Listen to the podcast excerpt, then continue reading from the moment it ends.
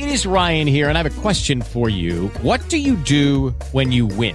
Like, are you a fist pumper? A woohooer, a hand clapper, a high fiver. I kind of like the high five, but if you want to hone in on those winning moves, check out Chumba Casino. At chumbacasino.com, choose from hundreds of social casino style games for your chance to redeem serious cash prizes. There are new game releases weekly, plus free daily bonuses. So don't wait. Start having the most fun ever at chumbacasino.com. No purchase necessary. BGW. Void were prohibited by law. See terms and conditions. 18 plus. Nacionpodcast.com te da la bienvenida y te agradece haber elegido este podcast. Buenos días, Madresfera. Dirige y presenta Mónica de la Fuente. Buenos días, Madre Esfera. Buenos días, Madre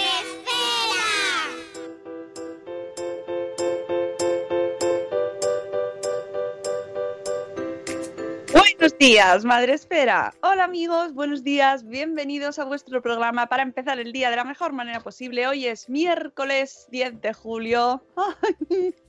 Miércoles ya, ya, ya, ya está, ya está, ya se acerca el fin de semana y las vacaciones. Amigos, os recuerdo que nosotros nos vamos de vacaciones el viernes, así que se va terminando ya la temporada, la season.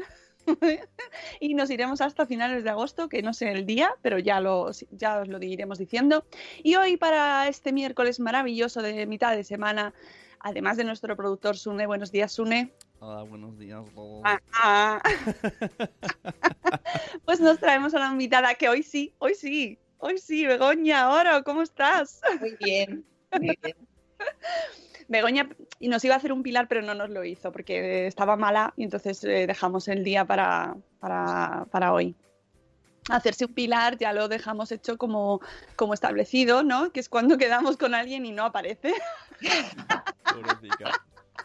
Con todo mi amor para nuestra querida Pilar Martínez, que la quiero mucho y que, que se ríe mucho cada vez que lo digo, pero es que es así, esto se ha Es quedado que como hacerse un el- pilar. el- Pero Begoña Oro no nos hizo un pilar, ¿eh? Begoña Oro eh, fui yo la que se lo, se lo propuse. Bueno, Ay, Sí, por favor. Ahora, yo estoy, soy autónoma, o sea, yo estoy acostumbrada a, a trabajar mala, malísima y, y está dispuesta a levantarme a las 7 con Bien, 39 claro. pero por Si eres supuesto, autónomo, to- todos, todos los autónomos y autónomas estáis preparados para poneros malos el 1 de agosto, ¿no? sí. Pues eso, uno se pone Ahí, enfermo, ahí. se pone enfermo en Además, las peores, los peores cator- eh, catarros y las peores gripes son las del verano. ¿A que El sí? primero de las vacaciones. ¿A sí. que sí? Es horrible. que yo no tengo tampoco de eso. De vacaciones. No. sí. Bueno, hay que, hay que hacerse como que sí, Begoña. Vale. Pues sí, tengo vacaciones. Porque si no, somos como esos seres con la nube negra que van por el mundo diciendo, no, no. tengo vacaciones, ya tengo que hacer la trimestral. Pero es que a mí me gusta tanto mi trabajo que me da igual. O sea, que, que esa es la otra parte. De Ah. verdad, de verdad, de verdad era buena. Qué bien. Bueno, eh, Begoña ahora nos va a contar todo lo que hace, porque es escritora. Y además vive de ello. Sí. ¡Hala! ¡Un aplauso! Mira, hoy quiero que sea un programa de esperanza. Vale, Todos los que nos escuchan, Begoña. vale, guay. Porque tenemos muchos amigos y amigas que quieren escribir, o que están escribiendo, o que sacan libros. Y esto es muy duro. Sí, lo es. Sí. Yo Hay que dar un abrazo a todos. Cuando hablo con ellos Sí, están ahí. un abrazo, un beso y un pan. Exacto. Una vez que sacan el libro, ¿no? Es como, vaya, ahora qué pasa aquí? ¿Qué ha pasado con mi trabajo? Claro. Entonces, quiero que, que se queden con, con este programa, que se lo guarden para cuando tengan ahí eso, ese momento, ese email que ha llegado o esa reunión, ¿no? Pues que se lo pongan, porque hay gente que trabaja de esto y está feliz. No, y yo tuve esos momentos también, recibía esos emails y no vivía de esto. Y, o sea, que es un camino, pero se puede llegar. Bien. Bueno, antes de, de emprender este camino junto a Begoña Oro, vamos a recordaros a todos los pocos que estáis madrugando ahora, porque yo sé que esto ya es como una competición. Esto es levantarse para madrugar con nosotros ahora. Esto es Esto Vamos. es oye- oyente reviv. total, ¿no? Que llegan hasta el, hasta el 10 de julio, por favor, os merecéis un café doble expreso. Pues podéis vernos a través de Facebook Live.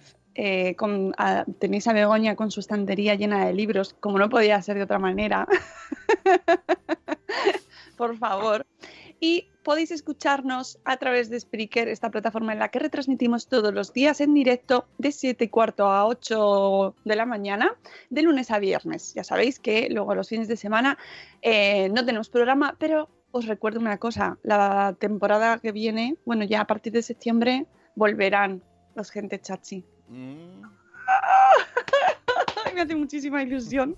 Por fin vamos a poder retomar estos especiales que tanto, tanto me- a mí me encantan, porque es la manera en la que te acercas más, más, más, más cerquita a la gente. Aunque los directos nos han salvado, nos han salvado mucho los directos. ¿eh? Me he podido traer a un montón de gente gracias a los directos, así que viva el directo. Eh, en el chat de Spreaker tenemos ya a un montón de gente, como por ejemplo a Laia de Cosetes de Norres, tenemos también a Zora de Conciliando por la Vida que nos da los buenos días también, a Judith en la burbuja, a Lucy de Chivimundo. Tenemos, tenemos escritores en el chat Begoña, ¿eh? Sí, uy, Sí, perdón, sí, tenemos, tenemos muchos. Es, es que en, en Madresfera hay mucha gente que escribe, claro. Los blogs están llenos de, de escritores en ciernes, o ya, o en potencia, o ya en activos. Mira. Eh, sí, sí. Tenemos también a Ichel de Cachito a Cachito, a la señora Marachi, buenos días, Sandra, a Keka de Mamá con K, a em, ¿quién más? A Marta Ribarrius, a Enel Jaraí de Poveda. Y iremos saludando. Podéis ir entrando en el chat, nos dais los buenos días, os los damos a, nos- a vosotros, que son gratis. Dar los buenos días y dar al corazón. Ya sabéis, dar al me gusta para que suban los corazones. Qué bonito. Bueno, Begoña, para la gente que no sabe quién eres, porque seguramente ahora si tenéis hijos en casa y echáis una mirada luego después del programa a la estantería, a lo mejor os encontráis, es muy probable que os encontréis con un libro suyo, pero a lo mejor no lo sabíais, que es una de las grandes sorpresas que puede traeros este programa, porque Begoña puede que esté detrás de alguno de los libros que más les gustan a vuestros hijos. O que Eh, más pescan de los libros de texto también. Claro, es que, es que, ah, es que es- es- esta mujer está en muchos sitios. Entonces, vamos a descubrir todo lo que haces, Begoña. ¿Cómo llegas a donde estás ahora? Cuéntanos un poco quién eres y cómo mm, de repente eh, estás aquí en nuestro programa. Así desde el principio. Bueno, desde que naciste. Yo nací. La concepción no, la concepción fue en Inglaterra. Bueno, da igual.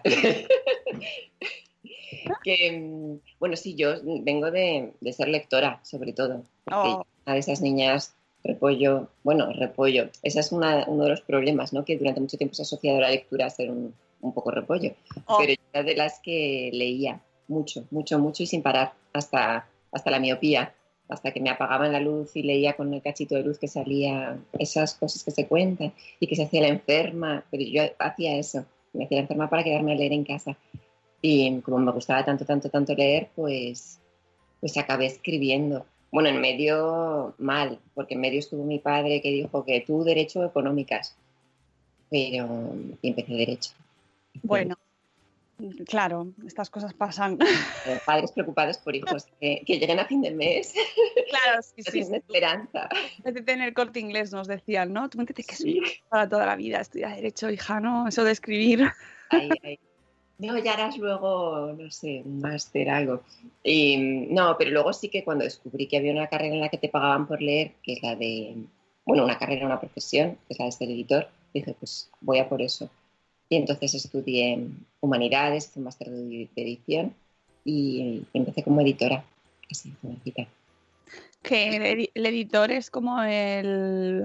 Es una figura mitológica también, ¿eh? Para, para el escritor. Sí, sí, sí. Hombre, yo tengo muy buena relación con ellos porque como no voy a tenerla porque he sido editora antes y sé todo lo que conlleva. Entonces puedo comprender que tarden meses en leer mi libro, puedo comprenderlo todo porque he estado ahí. Mm. Y entonces te conviertes en editora y... Pero tú sigues escribiendo. No, que va, yo no, mi problema era que yo no escribía, yo leía, leía y leía, pero escribir no.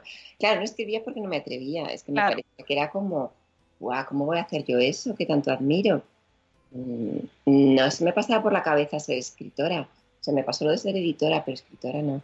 Claro, me convertí en, en escritora cuando como editora empecé a, a, a leer cosas muy, muy, muy malas y dije, hombre, esto hasta ahí yo llego. Si llego a seguir toda la vida leyendo cosas buenísimas, buenísimas, buenísimas, pues no. No me habría atrevido seguramente. Eso está muy bien. Y se lo, de- se lo decías a los pobres. No, hombre, se lo decía mucho cariño y mucho tiempo. Y además, yo no soy, no, nunca he podido ser una buena editora porque yo no sé, me da, o sea, me daba mucha pena decir que no. Pero claro, hay que decir que no. Ya. Ya, es que se publican muchos libros también, ¿eh? Se publica mucho y no te imaginas lo que se escribe. O sea, se publica poquísimo de todo lo que se recibe para ser publicado. Porque claro, es que eh, hay otras profesiones como que tienen un filtro mayor, pero todo el mundo puede en principio escribir. Tienes un boli, bueno, tienes un ordenador y ala. Entonces, se recibe muchísimo. Y decides ponerte a escribir. Sí, decido que, que bueno, que puedo intentarlo. Sí, que visto lo visto y, y lo que la gente se atreve a escribir. Pues, Pues, que pues no está tan alto el nivel, ¿no? Claro, es que imagínate que solo lees clásicos, dices, ¡buah! ¿Para qué intentarlo? Si esto- Claro. Esto es, me parece muy bien, es una buena manera. Eh, yo te, te- tengo que confesar que he sido eh, lectora de pruebas de, en alguna ocasión, esto de las pruebas de, o los primeros guiones que se envían a editoriales. Y madre mía, ¿A que sí? ¿A que sí? Este va a ser un programa de esperanza, pero también Sí, de, hay que ser consciente de tus capacidades. No, está bien porque dice, madre, bueno, oye, que, que- que hay que leer de todo para saber un poco, pues también diferenciar, ¿no? me parece bien. Igual que hay gente que para hacer cine dice, hay que ver todo el cine del mundo, ¿no? Y sabes lo que el buen cine, el mal cine, incluso, incluso sacar al mal cine cosas buenas. Sí, aprendes muchísimo de los libros malos, pero un montón. Claro que sí, claro que sí. Porque te das cuenta de que eso que está mal ahí es verdad. Mm. Eh, eh, Totalmente de acuerdo contigo. Y eso es la clave, es leer y leer y leer. Bueno, y entonces em- te pones a escribir y ¿con qué empiezas? Pues empiezo con, con encarguitos, porque nada más mm, decir, bueno, voy a dejar la- el trabajo en la editorial y decir, voy a intentar escribir, me piden que haga una cosa muy marciana, que son los libros personalizados. Que, Ah, sí. pero libros personalizados no para un niño, sino para un grupo variable entre 20 y 35, en el que cada niño tenía que tener el mismo protagonismo. Yo iba con la listita ahí de todos mis personajes, con los profesores y, y que luego una máquina, lo, bueno, el ordenador lo, lo adaptaba. O sea, yo la- mi redacción era em, 13 dijo, o sea, arroba 13 arroba dijo que eh, corchete guapo barra guapa, eh, corchete 7, estás. Porque 7 podía ser chico o chica, por ejemplo. Me deja, o sea, Y eso fue lo primero que hice. Matrix, son Matrix. Y eso acabaron siendo unos libritos que el niño lo lee y dice, ¡Ah! Está toda mi clase, lo han escrito para mí y para mi profesor. Y es mágico, porque lo lee, se lo bebe. O Quiere, sea, sa- o quiere sea- saber qué ha hecho. O sea, hecho tú escribes el libro este, luego eh, cada mm, cole que lo quiera comprar lo personaliza y el ordenador cambia los arrobas por cada niño. Madre mía. Eso es. Y cada niño tiene Oye, pues su momento de gloria mm, en el que hace que, se, que si no fuera por él aquello no, no habría salido bien.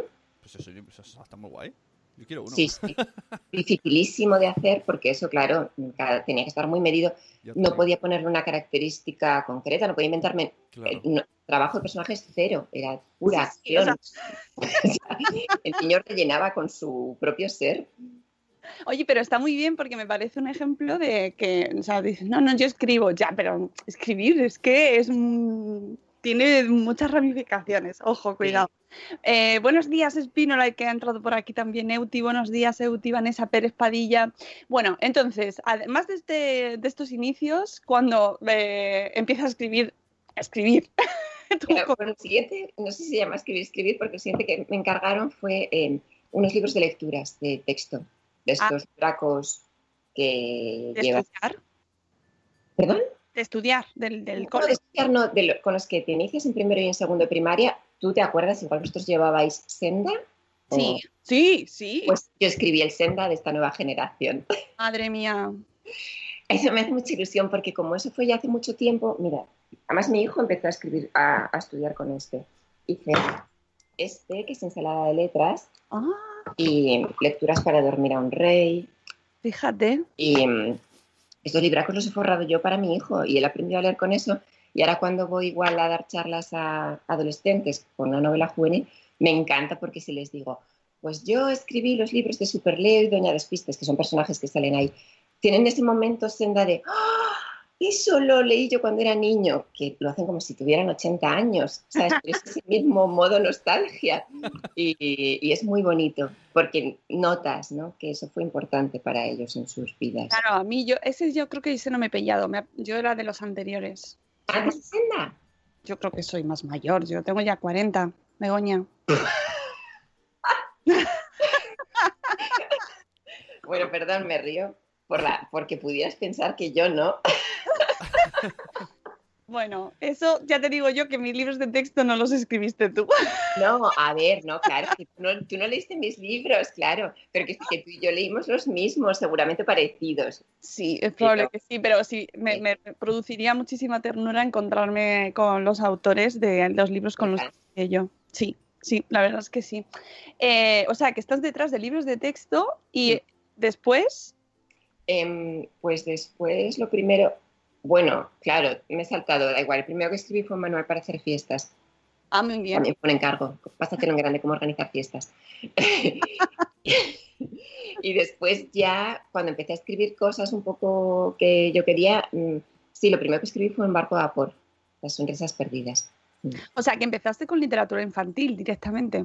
Bueno, claro, empecé por literatura infantil, con, por, mm, un poco por casualidad, por, igual que había empezado trabajando como editora de literatura juvenil porque dio la casualidad de que cuando yo acabé la carrera y estaba con el máster, había una vacante, había una, me estaban buscando a alguien para, para ayudar a Gemma Lienas, que era la persona, que es escritora también, muy buena, y que es la persona que en ese momento estaba llevando la colección de literatura juvenil de SM. Y entonces eh, dije, bueno, pues, pues es esto. Pero vamos, que yo en aquel momento no ni conocía la literatura infantil y juvenil, tenía veintipico años, y ya, ya, ya trabajaré en anagrama. ¿sabes? o en tus sketches. Y, no, luego, claro, luego te das cuenta de que es igual de bonito o más. Eso es una de las cosas que sí que quería hablar contigo, porque eh, la literatura infantil y juvenil ahora está cogiendo mucha fuerza, pero ha estado o ha sido como una de las, mmm, bueno, pues esto hay que hacerlo, alguien tiene que hacerlo, ¿no? Pero, pero tampoco quitando eh, nombres así muy conocidos de la literatura infantil, realmente lo que tiene más prestigio siempre ha sido la literatura senior. Sí, sí, no, y sigue siendo así. Se tiene un, poco por un subgénero, que en realidad ni siquiera es un subgénero, porque es literatura, cuando es literatura, que hay veces, es que es como en adultos, en adultos hay libros que se publican que no son literatura, que son pues entretenimiento o tal. Eh, entonces, cuando es literatura, es literatura, lo que pasa es que es para niños o para jóvenes y también los mayores lo pueden leer si es buena y si les gusta. O sea, que tú tienes y que... es más difícil escribir, que yo he escrito de las tres, de claro. adultos, de niños y de jóvenes, y la más difícil es, bueno, quizá la de jóvenes y luego la de niños. Quizá la de jóvenes, ¿por qué? Porque mmm, yo creo que como lectores son muy exigentes, son muy críticos, los niños también, pero ya tienen más un criterio más sólido, tienen mucha prisa en la vida en general, tienen muchas pantallas y muchas cosas que les puedan distraer y, y te obliga a un ritmo y a una cosa muy loca. Aunque no, porque también le puedes dar a un joven un libro pausado, pero te lo tienes que currar mucho para llegar a él. Yo creo que es, o sea, igual que para un padre es muy difícil llegar a un adolescente, ¿no? Es que los, los, los, autores de literatura juvenil somos, somos también adultos, ¿no? Tratando de llegar a un joven y eso siempre es difícil. Aunque cada vez más hay autores de literatura juvenil que tienen 20 años y 18. Sí. Bien, y 22.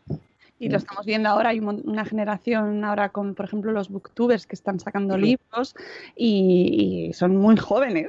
Sí, sí, muy, sí. Nos queda un poco de, de, señoras mayores esto, pero... Sí, es verdad. Pero es verdad, y, y, además es curioso porque aunque está poco tiene poco prestigio, eh, son algunas de las obras que te, más te marcan. Claro. Las obras que es en esa época, ¿verdad? Yo sí. recuerdo muchísimo a María Gripe, por ejemplo. Sí, sí, justo. Muchísimo, muchísimo. Y es justo en esa época de. O, o me acuerdo que leí eh, El Señor de las Moscas, cuando en esa época. Es que te quedan. Son libros que te dejan ahí como. Ah, y, y sin embargo, no se valora en concreto, especialmente, ¿no? La lectura en esa época. O... Y de hecho, la prueba es lo que decías tú, que yo encantada, ¿eh? porque no tengo ninguna ambición personal. mm, Pero, por ejemplo, eh, seguro que muchas personas que nos oyen conocen a Pupi, ¿no? Pupi es un personaje o, o Rasi, Claro. es mi personaje. Ardilla, es que bueno, sí, Y sí, yo voy por la calle y muchas veces veo niños con la ardilla, ¿no? Ellos no tienen ni idea de quién es Begoña Oro, ni falta que hace, ¿no? Mm, Pero que es una prueba, ¿no? Quizá de, de- de ese tema, ¿no? De, bueno, que se conoce más el personaje, que está bien, que, que al autor. Parece que se haga solo el libro. Totalmente. Sí, sí, sí, ¿no? Y es una cosa muy curiosa. También está muy relacionado con el mundo de- ahora mismo de la literatura infantil, donde hay mucho, mucha mercadotecnia. A lo mejor tú opinas de otra manera, pero hay ahí un mundo, pues eso, de merchandising, muñecos, que parece como necesario para poder apoyar la venta de los libros. No lo sé si tú lo ves así. Es necesario, es todo ese proceso. No, no es necesario. y De hecho, muchos libros, fíjate que, que en muchos de, lo- de estos casos, de los muñecos, eh, vienen después del éxito del libro. ¿eh? Por ejemplo, el monstruo de colores, primero estaba el libro y pues, tiempo después fue el peluche. Con Rassi fue igual, eh, con Puppy fue igual. Hay libros, yo que sé, Isadora Moon es un fenómeno. Otro que seguramente nadie sabría decir. ¿Quién es la autora de Isadora Moon? Pues espera que me acuerdo. Pero, y, y- y son libros que funcionan, sin- o el diario de Greg, o yo qué sé. O sea, es- libros que son fenómenos que hacen muchos lectores y que hacen muchos niños y que igual luego, bueno, pues se, se aprovecha y se hacen cositas y estuches y mochilas y peluches. Mm, Yo en eso soy muy poco purista. Mm, Tengo colegas que sí que lo son, pero yo creo que todo lo que haga que un niño se enganche a leer, pues mira, bienvenido. O sea, que tú te has puesto la- la- el traje de Razzie. No, por eso he puesto por diversión. Ah, Te he visto en alguna foto. He puesto por diversión y unos minutitos porque tengo un poco de claustrofobia, vamos, minutos, segundos, porque aquello es, tiene mucho mérito meterse el traje de, de Rusty. Yo he visto a Jerónimo Stilton horas firmando. A y- 40 grados. Sí, sí, o, o- o a Pepa, por ejemplo, ¿no? A Peppa Pig. ¿Quién no ha visto a Peppa Pig o al pollo Pepe? Pero de- detrás de eso, o sea, que lo puedes ver como mercadotecnia o algo así, em, también hay un fenómeno muy bonito y es el grado de identificación que tienen los niños con esos personajes con los que leen. Em, mi mayor problema cuando hago encuentros con niños que han leído los libros de Rassi es em, no explotar ese globo, ¿sabes? Porque creen en Rassi como puedan creer en el ratoncito Pérez o, o en otras figuras de ficción que van de tres en tres, ¿sabes? Y vienen por Navidad. Eh, y entonces existe, para ellos existe y lo abrazan como existiera porque existe, existe en sus cabezas. Y eso es una preciosidad, ¿sabes? Que eso que salió de aquí, pues está, está en su vida.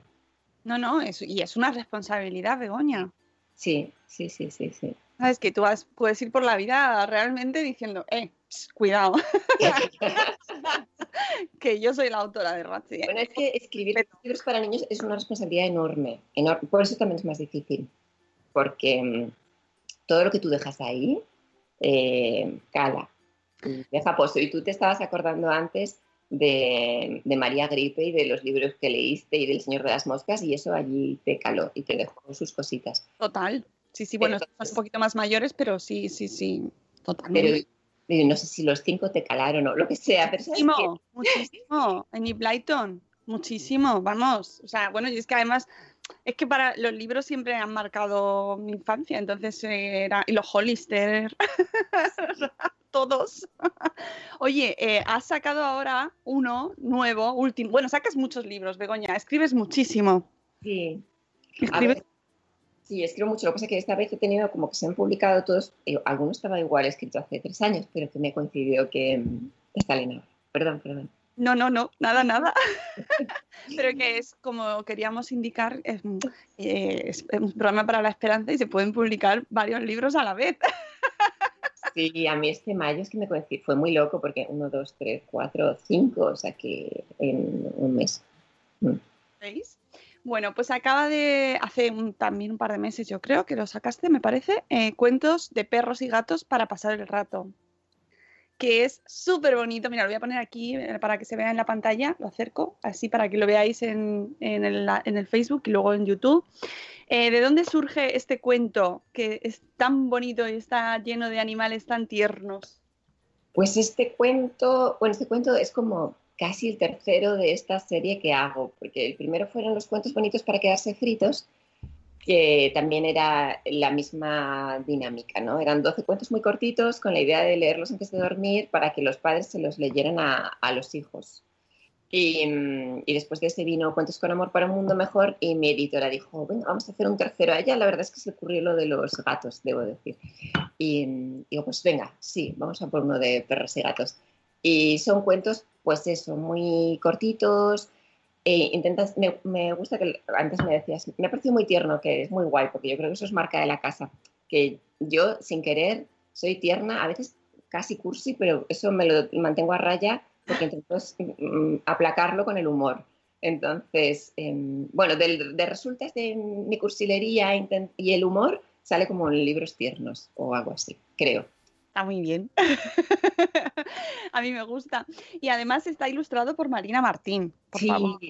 cada uno tiene una ilustradora diferente, todas magníficas, porque el primero era Cuchu, luego era Marisa Morea y este es Marina Martín y, y son geniales. Y me preguntaréis, ¿es para es un cuento sobre animales? Bueno, pues eso, los animales están ahí ayudando a contar la historia, pero no es en concreto sobre animales. Ay, que se me cae el micrófono. No, claro, no, en realidad es sobre muchas cosas. Yo qué sé, el cuento de Pedigrí es en realidad sobre es un cuento sobre la diversidad, yo qué sé, porque nos habla de que bueno, el pedigrí no es más que un cuento, ¿no? y son animales fardando de, Buah, yo soy pura raza, pues yo soy, eh, mmm, mi madre no se ha juntado con otro que no sea un lebrel afgano, ¿no? Y al final llega un gato callejero y les dice, ¿pero de qué vais? Falta un carnet para ir por la vida. Y, y, bueno, sí, son perros y gatos los que lo protagonizan, pero nos habla de otra cosa. Y hablas de nuevas tecnologías. También está la gata enganchada, que es la gata que está siempre en el router, y al final nos habla de de, de, lo importante de lo digital, pero de lo digital de dedos, ¿no? De acariciarse. No, no, es que tiene ahí un montón de, de pequeñas eh, moralejas al final. bueno, no moralejas, sino como nos, te mete otros te temas a lo mejor así de otra manera, ¿no? Así que parece que no, que no te va, no te lo esperas y te aparece ahí eso y dices, anda, anda. Y luego también, que antes te lo decía, que me ha hecho mucha gracia, porque incluyes que no lo voy a desvelar, para que gente, los adultos que los lean con sus hijos se rían, se echan unas carcajadas por cómo esto. Y es que en estos libros, más que en ningún otro, siempre, bueno, intento meter guiños, ¿no? Guiños respetuosos con el niño, porque mira, yo quien quiero que se lo pase bien eh, leyendo y escuchando los cuentos es el niño, es mi prioridad. Pero si además logro que el adulto se eche unas risas con alguna cosita, es un poco lo que hace Pixar, ¿no? También. Sí, sí, sí, sí. Y uh, además es como, ah, esta, ah, ah, ¿sabes? Consigues hacerte ahí el, darle chocar con el padre. Venga, chocar. Sí, exacto. tu padre que estás ahí leyendo, tu madre que estás ahí leyendo sí, cuento, no, toca, no, toca, conmigo. Y darle las gracias, porque yo sé que, jo, que es que llegas por la noche súper cansado y ahora leer el cuento, pues mira, te lo voy a hacer agradable a ti también, claro que sí. Eh, ¿Recibes peticiones, Begoña, de niños que te, te pidan cosas? ¿Te sí. pidan cuentos, te pidan historias? Sobre todo me pasa con las colecciones. Mira, a, ayer abrí un mensaje de un niño que se había todos los, leído todos los libros de misterios a domicilio y, y me, bueno, muchos, la petición directamente es ¿cuándo sale el séptimo? ¿Cuándo sale el No, es que eso, eh, por favor, por favor, es que es uno de mis preferidas. y con Racing me pasa mucho que dicen, podría ser que Racing, bueno, de hecho, mira, por ejemplo, el de Racing en busca de la ardilla perdida, que es Racing hace, a Rasi que le gusta mucho rascar en la tierra, hace un descubrimiento arqueológico. Ese me lo pidieron en un cole, unos niños, y está dedicado a los niños de ese cole. Eh, ¿Y por qué no haces uno que descubra algo? Y, y, me parece una idea fantástica. Y digo, pues sí, claro que sí. Además, esos niños diciendo, esto lo ha escrito porque se lo he pedido yo. ¿No? Sí. Eso no, no te pasa nunca en la vida. Sí, sí. Eh, y me, en la Feria del Libro es muy bonito porque, por ejemplo, me acuerdo, hay una niña que viene todos los años con sus padres y un año, este también lo leía con su madre. Fíjate que este es un libro ya para niños de pues a partir de 8, 9, 10, 11, hasta 12 años. Y- pero lo leían madre e hija juntas y decía que se, se lo pasaban fenomenal, que se rían un montón. Y, y dije, pues estoy escribiendo el siguiente, ¿tenéis alguna petición? Y me dijeron, puede salir mi conejo que se llama Ginger, que es así, así, tiene una mancha tal. Y ahí está, en el... Oh, oh, qué Sí. bonito. Al final, es que me, me- me parece que produce mucha ternura ese tipo de situaciones, ¿no? Mm. Y, y que te tiene que ser, como decías antes, que te gusta mucho tu trabajo y que no pasa nada por no tener vacaciones. Pues claro, es que con ese tipo de, de experiencias, pues es normal. Oye, pero también vas avanzando en edades y además de tener cuentos más pensados, porque este cuento es para perros y de perros y gatos, está pens bueno, las edades es desde se lo pueden leer los papás, pero también lo pueden leer ellos solos. ¿Hasta qué edad es, más o menos? Sí, este, este, esto es un poco versátil. Te diría entre 4 y 8, ¿sabes? Porque se lo puedes leer a un niño de 4 años o de 5. O también estos libros están muy bien para leer si hay varios hermanos de distintas edades. Porque el de 6 lo disfruta, el de 3 también, ¿sabes? Y, Y además, además como eh, rima, pues también les permite jugar con, Sí.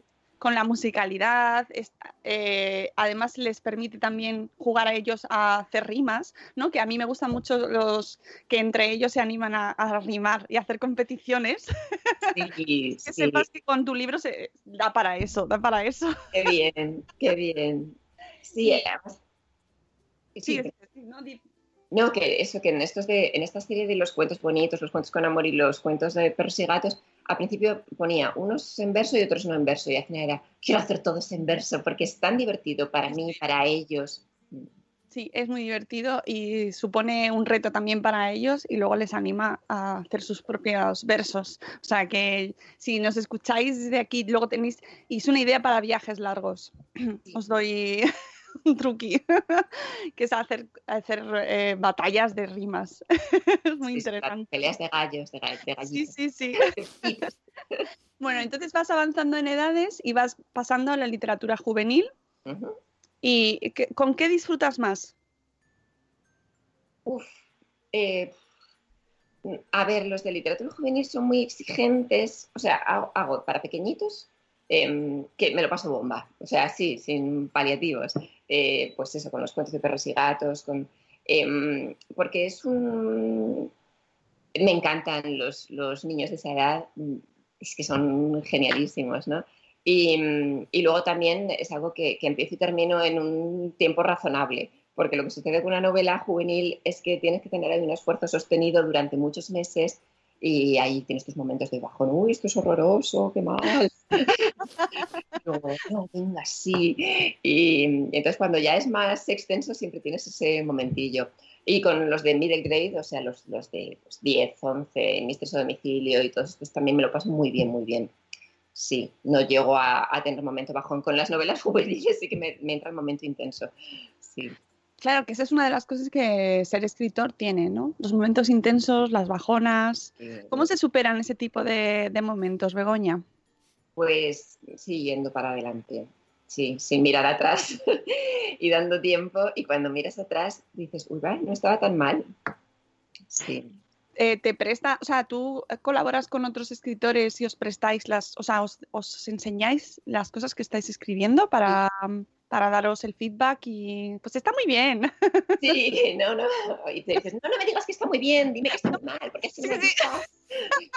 Sé sincero. Sí, sí, sincero, no tengas miedo. Y luego cuando es sincero, no, no, no, pero ¿cómo me has hecho esto? Está sobrevalorada la sinceridad. Sí. No, pero sinceridad con tacto es nuestro lema. Y sí, yo tengo algunos amigos, yo que sé, con David Lozano, por ejemplo, sí que nos pasamos mucho las cositas. Y, mm, y luego, por ejemplo, hace poco la última novela juvenil que escribí no la escribí sola, que también fue una experiencia, porque la escribí con, con un investigador científico, con Oh. Alberto Jiménez Schumacher, porque él, él era quien quería escribir algo para jóvenes, él es investigador en, en oncología sobre el cáncer. Y, y entonces, bueno, fue un trabajo de equipo y para mí fue muy guay hacer algo no sola.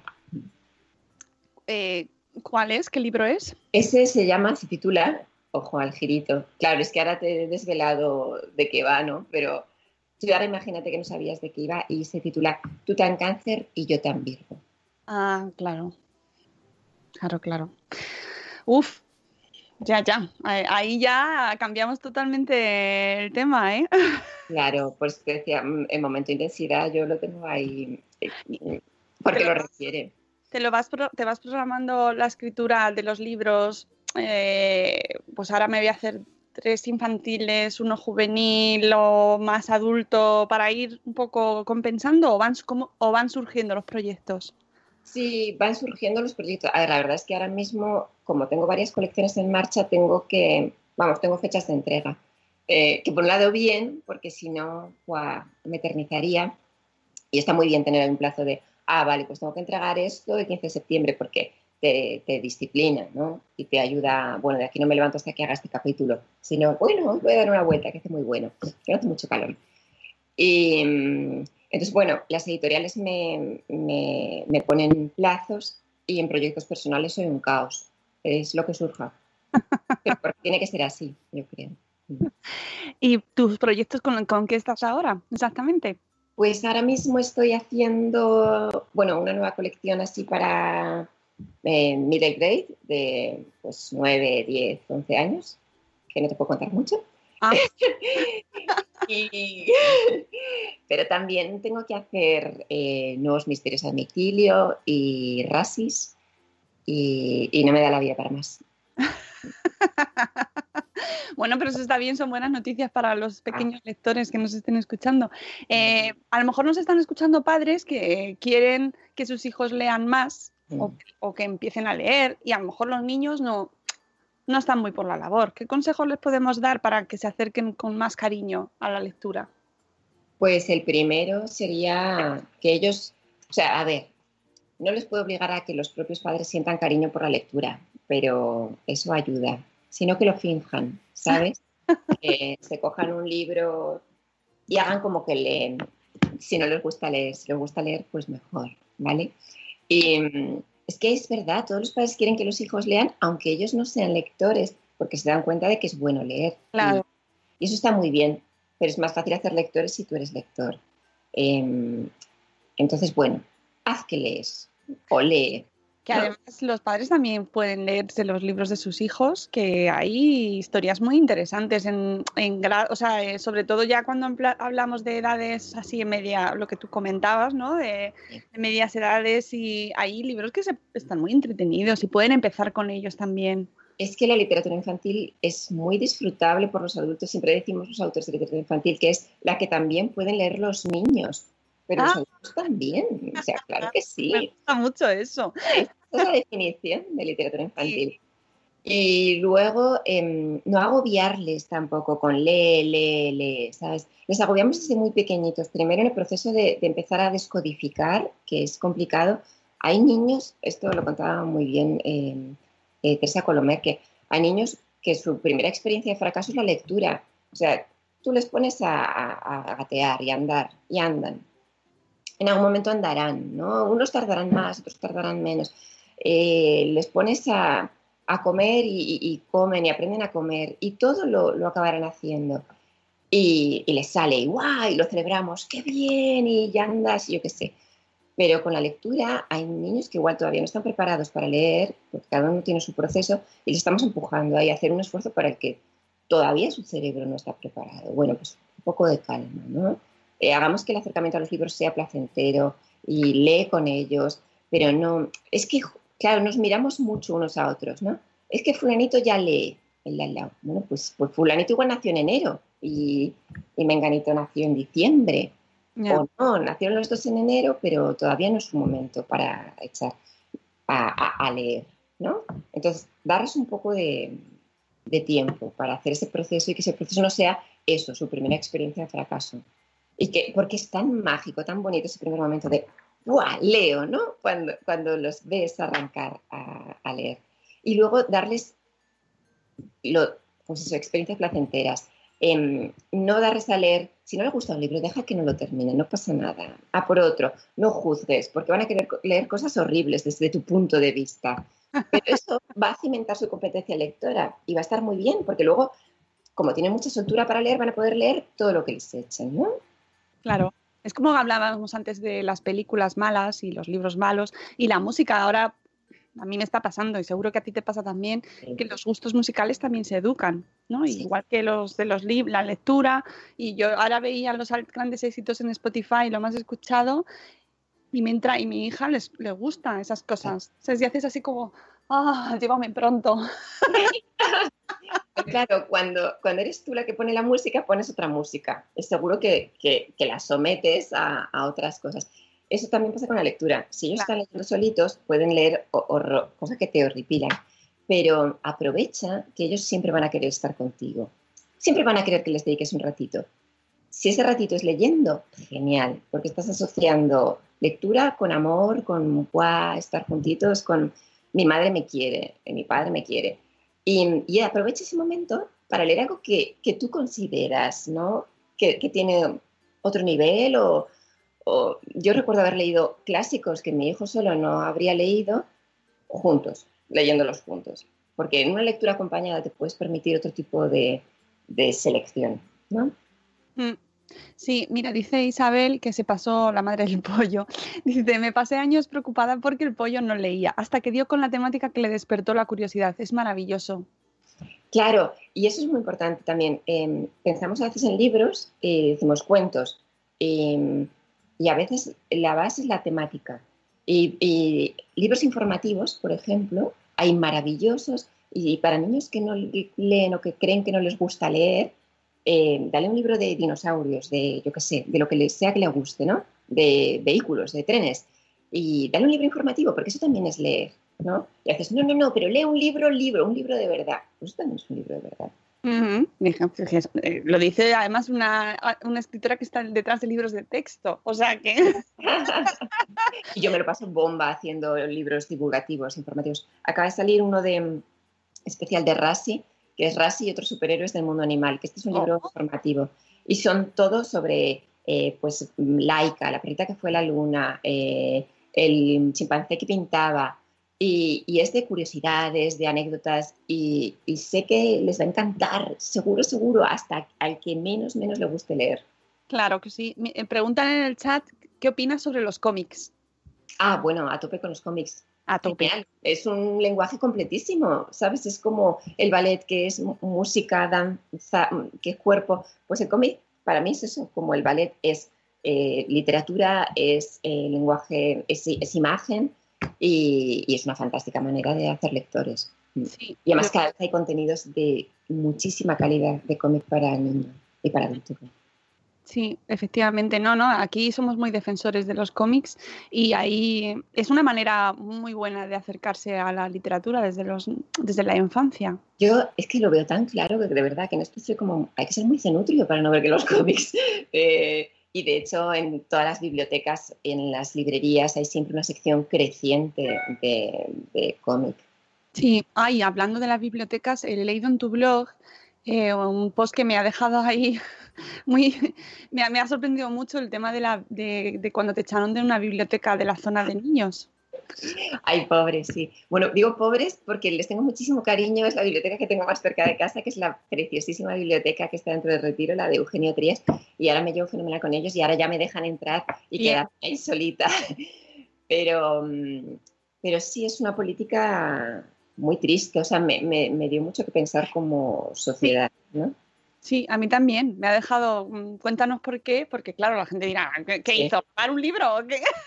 no. No, eh, a ver, eh, yo fui, a- soy gran usuaria de las bibliotecas eh, infantiles y juveniles, porque claro, yo tengo que leer mucho para, para aprender mucho.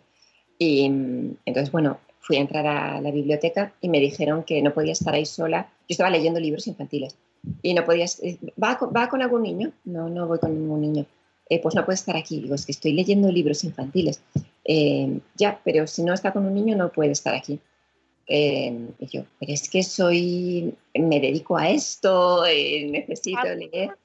No, pues puede coger los libros, pero no, no puede estar aquí, salga de aquí. Y me fui al pasillito que hay y enseguida vino otra vez el, el de seguridad. No, no, es que no puede estar tampoco aquí, tiene que salir del todo de la zona infantil. Y, y- y yo estaba perpleja y al final me explicaron, no, es que hemos tenido problemas, ha habido voyeurs O sea, gente que iba a mirar a los niños.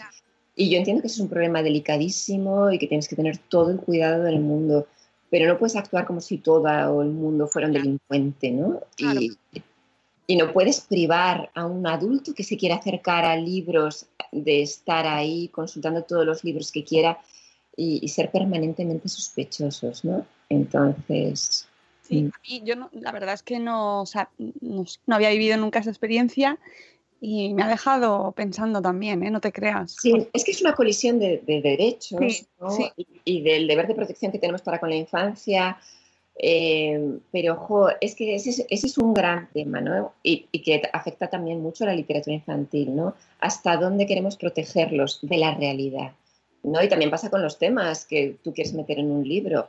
Eh, que hay ciertas cosas que, que un editor igual dice, uy, bla". pero se puede y se debe hablar de todo, de la muerte. Tú también has puesto cara rara con lo del cáncer, ¿no? Porque dices, Buah, es que igual no quiero que mi... No me apetece, ¿no? Que mi... No, no, me parece muy interesante, ¿eh? Lo que pasa que es verdad que es duro, es un tema que... Pero es la vida. Sí, sí, sí, sí, sí, sí, totalmente. Estoy totalmente de acuerdo contigo y, y incluso se, eh, yo en concreto este libro no lo he leído, pero sí he visto, yo qué sé, me estoy acordando de la serie de Albert eh, eh, de Pulseras Rojas, por ejemplo, que va sobre niños con cáncer, esta planta que es maravillosa esa serie, por ejemplo, ¿no? Está tratada con, con una visión eh, muy tierna también, ¿no? Llegamos quizás a la misma. Y, y- y veo que es una cosa necesaria, pero es verdad que como temática, especialmente como padres, nos... Claro. A ver, pero por, por, eh, por ejemplo, en el caso de tú tan cáncer y yo tan virgo, la situación que planteábamos es todavía más eh, habitual, porque no se trata de niños que tienen cáncer, sino de la protagonista que eh, su abuelo tiene cáncer, que eso se da muchísimo, Claro, y también su madre tiene cáncer. Que eso no se da tanto, pero se da, y en ese momento, eh, bueno, el libro tiene humor, te, te diré, casi yo clasificaría con... Pero en ese momento lo que queríamos, y claro, de ahí está eh, la presencia de, de Alberto, ¿no? Decía, es que jo, yo quiero explicar que, que el cáncer son distintas enfermedades, que cáncer no significa que te mueres, y un montón de cosas que, que nosotros lo tenemos ahí, ¿no? Los adultos, y que, lo- y que tenemos que, que hacer que los jóvenes sepan, no, mira, a ver, mm, rigor científico ante todo y te voy a contar, y te voy a contar cosas para que tú sepas. Mm, me parece muy bien y, y como, es- como sociedad llevamos haciendo el esfuerzo de darle, de ponerle nombre y no hablar solo de la larga enfermedad que todavía se sigue diciendo, o sea que me parece muy necesario, ¿eh? que conste que. Lo que ay, cuenta, Begoña. Pero sí, no, pero, ¿sabes que Entiendo, entiendo, porque soy madre, ¿sabes? Y, y- y- de hecho, mira, ayer mi hijo tenía un problema y tal, y, y- y estaba buscando que leer. Y él mismo ya aprendió a protegerse y tenía unos libros que eran todos muy intensitos. Y dice, no, es que hoy necesito algo, algo muy tonto y muy de no pensar. Y en otro momento, sí. Maravilla. No, mira, ayer justo tuvimos aquí en directo a una sexóloga con Mm. un libro pensado para jóvenes sobre sexualidad, sobre educación sexual. Es decir, que me parece que es necesario hablar de, de todos estos temas. O sea, igual que se habla de bullying o hablamos de, de valores, de autoestima, eh, hay que conocer también la muerte, ¿no? Hablar con ellos sobre la muerte, sobre enfermedades. O sea, que que, que, que hay, ahí está, o sea, sí. o sea, sí. Sí, sí, sí, es que, que tenemos, se- mm, creo que esto da, abre la puerta para que eh, más adelante hagamos tertulia sobre literatura, que además tengo una bloguera que estaba entusiasmada ayer con tu entrevista, que seguro que nos escucha luego, que es Rocío de A Merendar con Mamá, Hola. que sur- ha surgido algo que ya te contaré y haremos tertulia, tertulia literaria más Qué adelante. bien, encantada. Sí, sí, sí, eh, literaria y no solo infantil y juvenil, sino también eh, más allá. Así que, porque son las 8.03, tenemos que poner la canción y marcharnos a trabajar. Pon la canción, Sune. Días,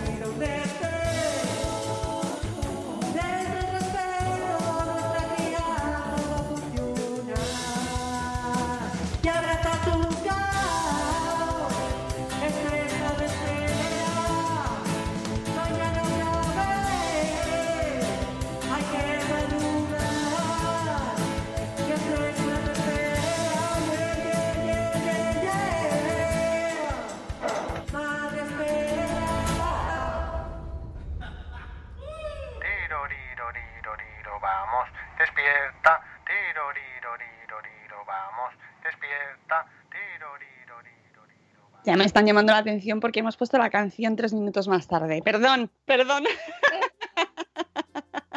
No, es broma, es broma, pero es que tenemos nuestros escuchantes son los que nos ponen en orden, nos ponen ahí, oye, que es la, son las ocho, que son las La canción. la canción. Begoña, qué placer hablar contigo, de verdad. Pues, Nos quedan más charlas pendientes, porque sobre este mundo de los libros da para, para muchísimo. Claro, es que es, es que los libros son la vida. La vida da para muchísimo. Y los libros es la vida por escrito. O sea que. Además que estamos amigos delante del verano, que es una ocasión tan bonita para adentrarnos ahí en la lista de libros que tenemos, que no hemos podido leer durante el año porque hemos tenido otras cosas que hacer y ahora, pues eso, verano delante, libro por placer. Y la última pregunta que te voy a hacer antes de irnos, ¿qué vas a leer este verano? ¡Guau! Eh, pues no tengo así. Bueno, a ver, sí, tengo em, La Divina Comedia, que la tengo pendiente de leer. O sea, porque sí que es verdad que en verano me pongo así como. bueno, mm, algo así grandote. Bien. tan largo, ¿eh? Porque entre que está en verso y tal, estoy leyendo ahora el ensayo de Deborah Levy de, ¿cómo se llama este? Am, el coste de vivir, buenísimo. Mm, Habla mucho de ser madre y, Uh, y todo lo demás. uf, uf, eso, eso, eso da para otra charla. La literatura y la maternidad. Madre mía, madre mía. Sí, jo, es verdad que estoy leyendo mucho de eso. Primera persona, por ejemplo, os, os lo súper mega recomiendo, de Margarita García Rebollo. Em, yo creo que estoy leyendo mucho de eso y que estoy como con muchas ganas también de escribir de eso. Oye, en, Pues- en otro registro, ¿eh? Pero sí, creo que es necesaria mm, bastante introspección y sí, pero de una forma además como muy seria, no sé cómo decirte. Sí, sí, eh, yo mm, creo que es el momento de que lo hagas. Bueno, igual es que acabo de pasar eh, una semana entera con cinco adolescentes metida y necesito... Pues, pues nada, nos quedamos ahí con tus lecturas veraniegas y que nada, se- hablaremos más contigo. Yo os recomiendo para cerrar su Cuentos de perros y gatos para pasar el rato, que eh, es muy, muy recomendable para, para los niños ahora en verano, para los niños y sus padres, para pasar también un ratico juntos, porque se pueden, son cuentos chiquititos, cortitos y que además se pueden leer en verso y es muy pues, pues, mucho más entretenido y que os va- les va a gustar mucho. Los míos que tienen 7 y 10 les ha encantado. Así que ya os digo que no, que no porque sean un poquito más mayores no les va a gustar. Yo os lo recomiendo mucho. Begoña, muchas gracias Muchísimas por gracias. estar con nosotros. Y nada, te seguiremos leyendo y nosotros madrugando. Mañana a las 7 y cuarto volvemos con Vanessa de De verdad tienes tres porque tenemos un familias diversas para cerrar la temporada y hablaremos sobre familias, epilepsia, verano. Temazo, temazo también mañana. Y nada, que nos vamos, que paséis un día maravilloso, que os queremos mucho. Un beso, Begoña, hasta la próxima. Y Gracias. hasta luego, Mariano. Adiós. Hasta mañana.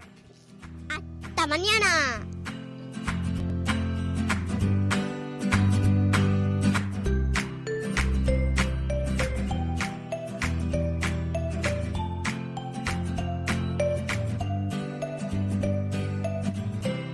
Is Ryan here, and I have a question for you. What do you do when you win? Like, are you a fist pumper? A woohooer, a hand clapper, a high fiver. I kind of like the high five, but if you want to hone in on those winning moves, check out Chumba Casino. At chumbacasino.com, choose from hundreds of social casino style games for your chance to redeem serious cash prizes. There are new game releases weekly, plus free daily bonuses. So don't wait. Start having the most fun ever at chumbacasino.com. No purchase necessary. Group. Void were prohibited by law. See terms and conditions. 18 plus.